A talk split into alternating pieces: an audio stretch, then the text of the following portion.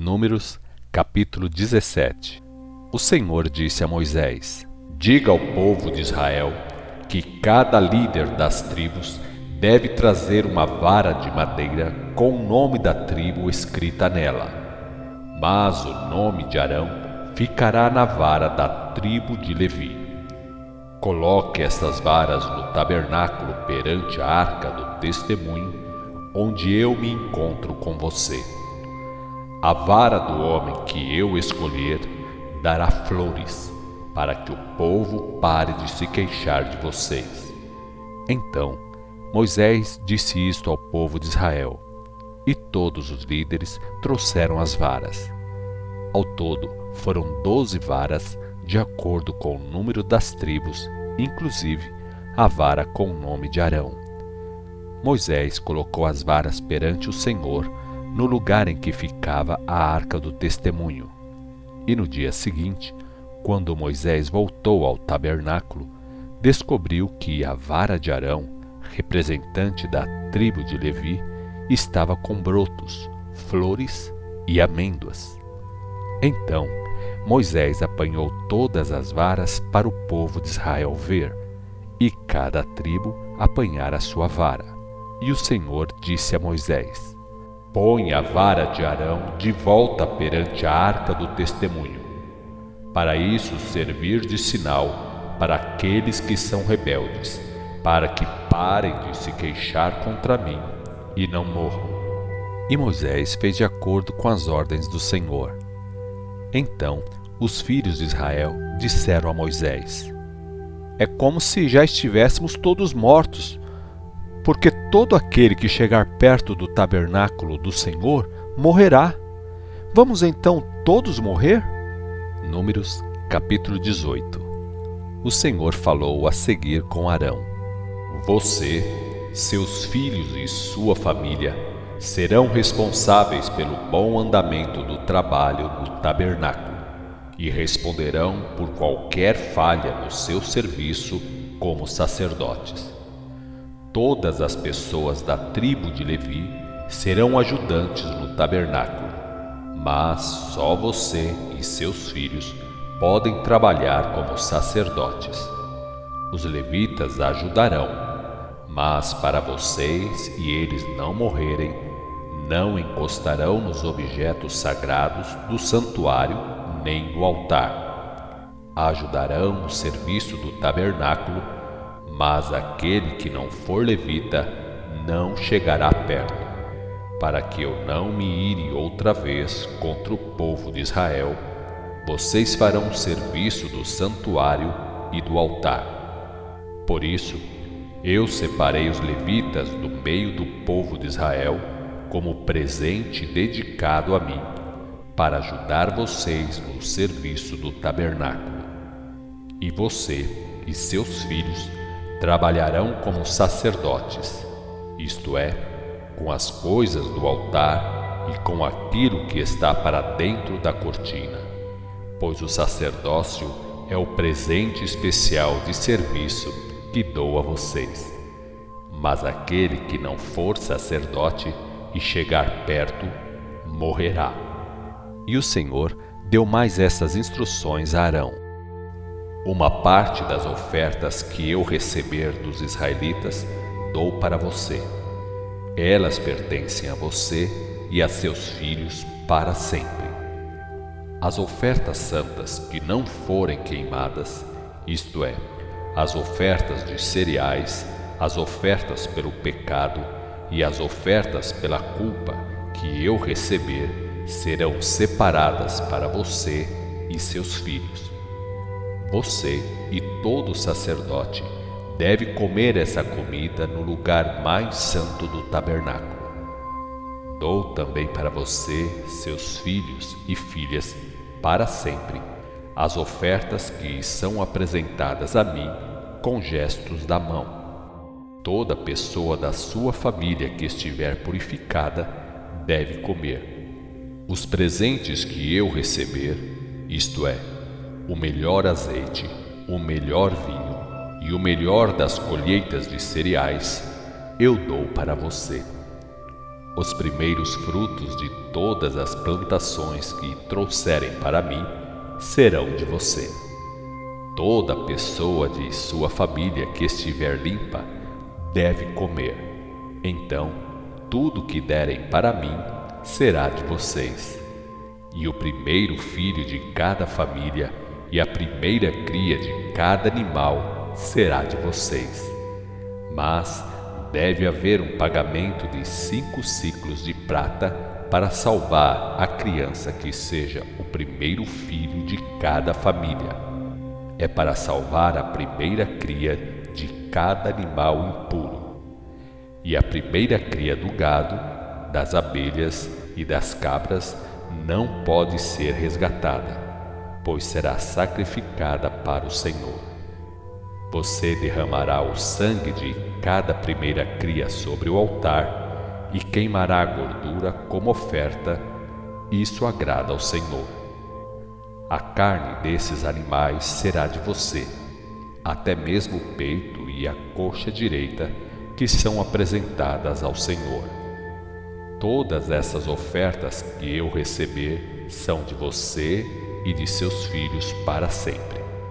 Isto é um contrato permanente entre o Senhor, você e seus descendentes. E o Senhor também disse a Arão: Você não terá propriedades nem renda própria na terra do povo de Israel, porque eu sou a propriedade e a renda própria de vocês. Todos os dízimos que eu receber do povo de Israel, dou aos levitas por causa do trabalho que fazem no tabernáculo. E de agora em diante, o povo de Israel nunca mais chegará perto do tabernáculo, senão serão culpados e morrerão. Apenas os levitas trabalharão no tabernáculo e serão responsáveis pelo que fizerem. Isto eu ordeno para sempre. Os levitas não terão qualquer propriedade em Israel, porque o dízimo que o povo de Israel dá para mim, como oferta apresentada com gestos de mão, eu dou como herança para os levitas, porque eu disse que eles não terão qualquer propriedade. E o Senhor disse a Moisés: Você deve falar aos levitas sobre o dízimo quando eles receberem os dízimos do povo de Israel, devem fazer uma oferta a mim com o dízimo dos dízimos. O Senhor considerará isto como se fosse o melhor da colheita e do vinho. Por isso, os levitas devem fazer uma oferta ao Senhor de todos os dízimos que receberem do povo de Israel. Darão essa oferta do Senhor ao sacerdote Arão. Os levitas devem separar o melhor dos dízimos que receberem e dar ao Senhor. Você também deve dizer que o que sobrar dos dízimos será deles como se fosse produto de suas propriedades. Todos os levitas podem comer isso em qualquer lugar, que é o prêmio do trabalho do tabernáculo. Os levitas não serão culpados de ficar com os dízimos se entregarem melhor ao Senhor. Mas se eles não tiverem respeito com os dízimos separados para o Senhor pelo povo de Israel, então morrerão. Números capítulo 19 E o Senhor disse ainda mais a Moisés e Arão: Aqui está uma outra lei. Diga ao povo de Israel para trazer uma novilha vermelha sem qualquer defeito e que não tenha ainda levado jugo. O povo deve entregar a novilha ao sacerdote Eleazar, que levará a novilha para fora do acampamento e alguém a matará diante dele. O sacerdote Eleazar molhará o dedo com o sangue e borrifará na direção do tabernáculo sete vezes. Então alguém queimará a novilha na frente dele. Queimará tudo: o couro, a carne, o sangue e o esterco. E o sacerdote deve apanhar pau de cedro, risopo e pano vermelho vivo, lançando tudo no meio do fogo que queima a novilha. O sacerdote depois lavará as roupas e tomará banho voltando a seguir ao acampamento e estará contaminado até a tarde. E o homem que queimou a novilha lavará as roupas e tomará banho e estará contaminado até a tarde.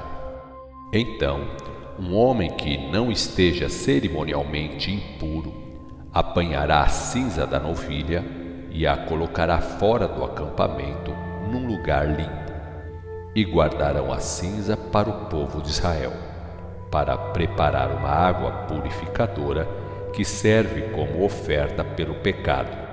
O homem que apanhou a cinza lavará as roupas e estará contaminado até a tarde.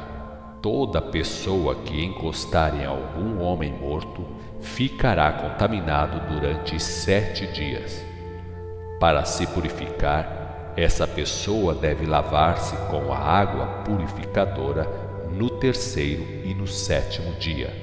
Se não fizer assim, não ficará limpa. Toda pessoa que encoste em algum homem morto e não se purifica, contamina o tabernáculo do Senhor. Por isso, essa pessoa será expulsa de Israel, porque a água purificadora não foi borrifada sobre ele e a impureza continua. A lei é essa: quando alguém morrer em alguma tenda, toda pessoa que entrar ou estiver na tenda estará contaminado por sete dias e todo vaso sem tampa ficará contaminado. Toda pessoa que for ao campo e encostar em alguém que foi assassinado, em algum outro homem morto, nos ossos de algum homem ou em algum túmulo, ficará cerimonialmente impuro durante sete dias. Para a pessoa se purificar, deve-se apanhar a cinza da oferta queimada pelo pecado e colocar num vaso, e depois colocar água limpa nesse vaso.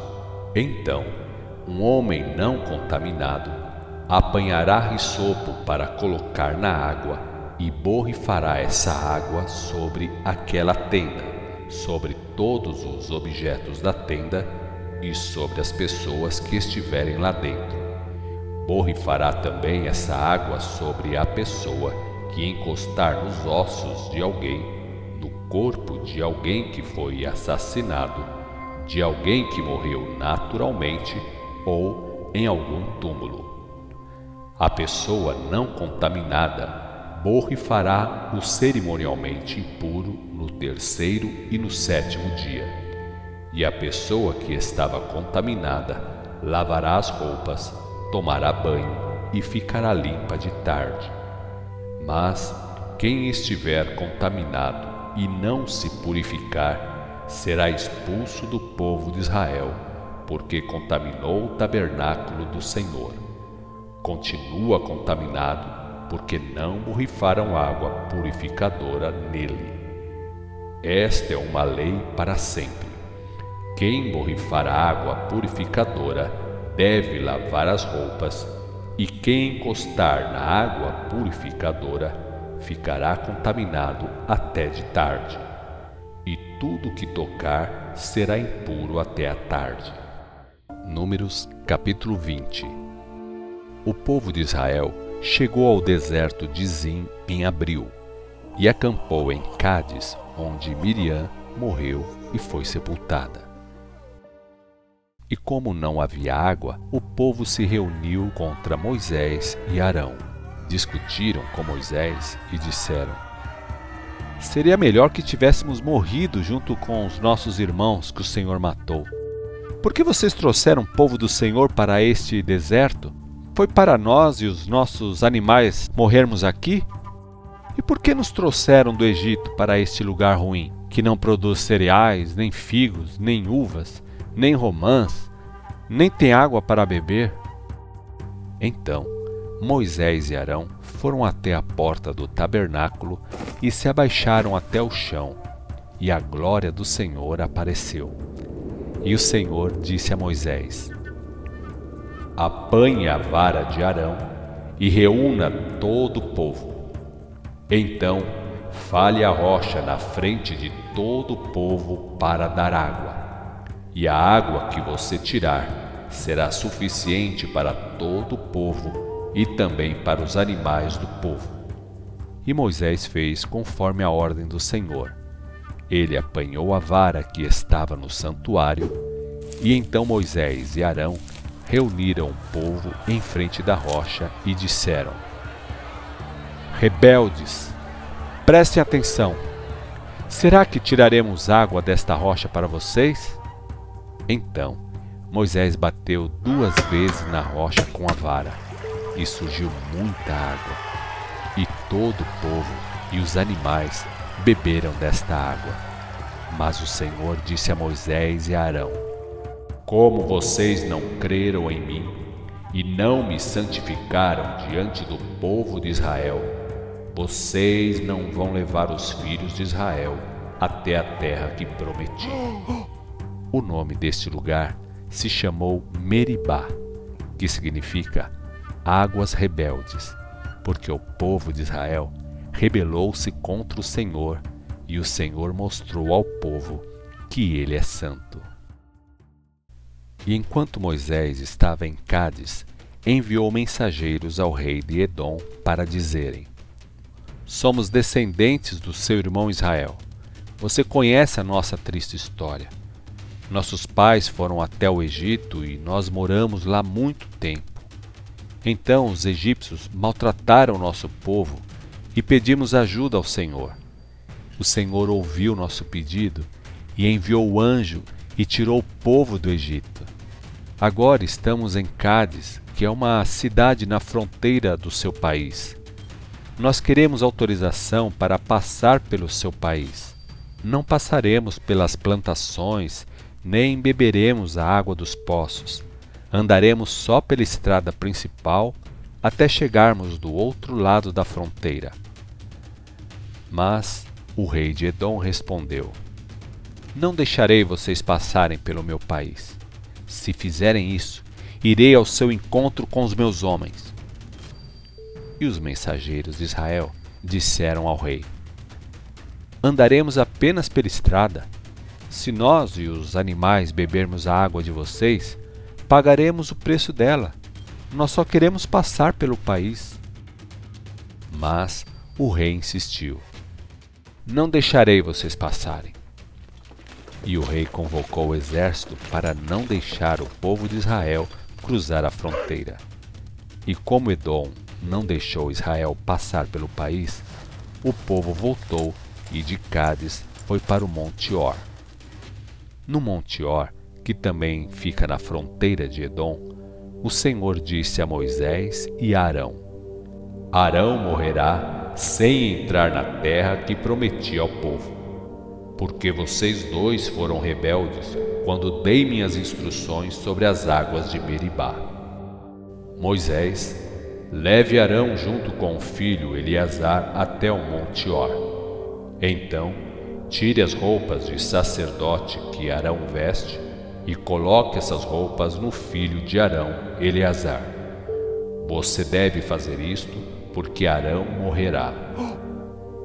Moisés agiu de acordo com a vontade do Senhor. Todo o povo viu os três subindo ao Monte Or.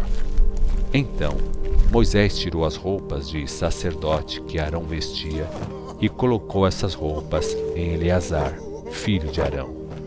E Arão morreu ali no alto da montanha. Moisés e Eleazar desceram. E quando o povo soube da morte de Arão, todos choraram esta morte durante trinta dias.